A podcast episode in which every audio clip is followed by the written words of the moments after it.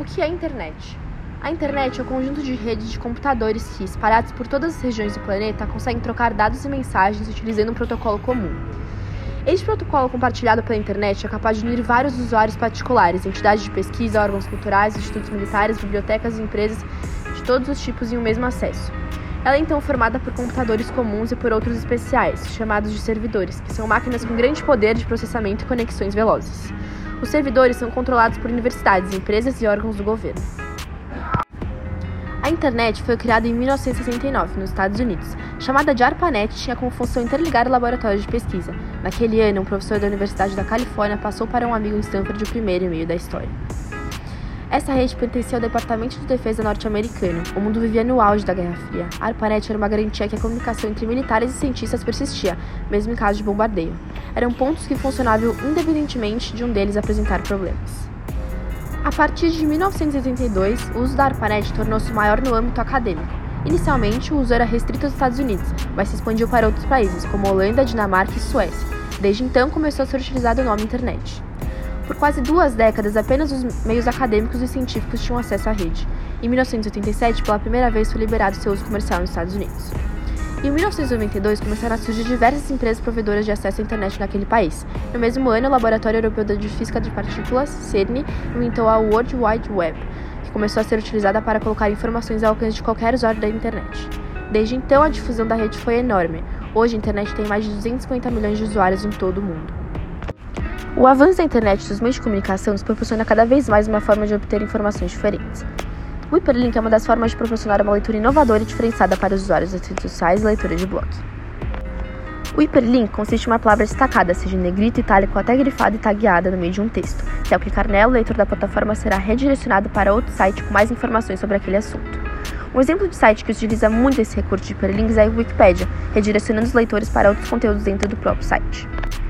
Muitos jornais impressos que transitam ou estão em processo de mudança para o digital estão utilizando de QR codes e hiperlinks para levar os leitores até a página de assinaturas ou mantê-los conectados no site do jornal.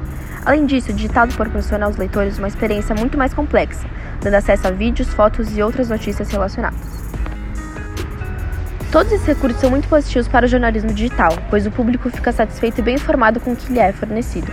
Além disso, a possibilidade de vinculações de texto através dos hiperlinks, junto ao uso correto de práticas da SEO, faz com que o Google, por exemplo, coloque seu site na primeira página por entender que você tem um certo domínio sobre determinado assunto, podendo aumentar o número de acesso.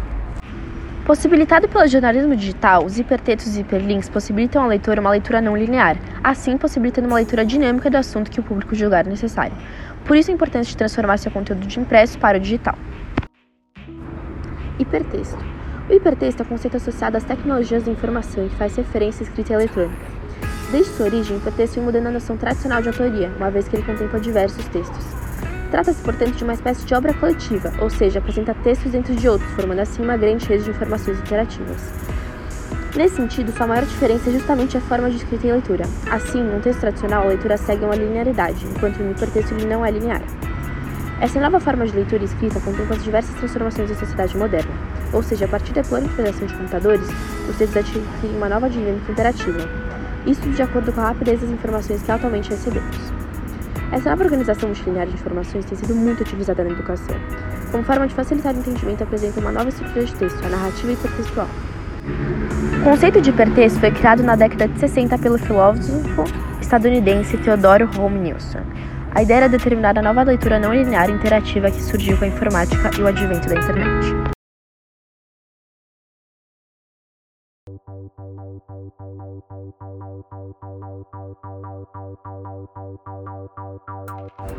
O que é a internet para você?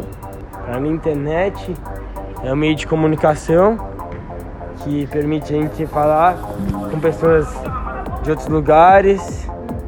E é isso. A internet é um meio de comunicação em que você pode se conectar com várias pessoas do mundo. E, bom, hoje em dia isso é fundamental na vida de qualquer pessoa, imagino. E é, é essencial. Como a internet influencia na sua vida? A minha internet influencia muito porque basicamente o que a gente mais usa, tanto na escola quanto fora da escola. Eu acho que influencia bastante. Meu, hoje em dia influencia para tudo. Eu uso para estudar, para me comunicar, para para literalmente tudo. Acho que não viveria sem internet. Por quanto tempo você acha que você conseguiria viver sem a internet? Não sei, acho que bastante tempo, só que eu iria, depois de um tempo, eu iria sofrer, assim, não sofrer, mas eu ia, não ia conseguir, porque eu necessitaria da internet, aí eu voltaria. Assim. muito pouco, assim como qualquer pessoa, porque se você for parar pra pensar, tudo que a gente faz praticamente é, funciona na base da internet, entendeu? Acho que não, não tem como viver muito tempo.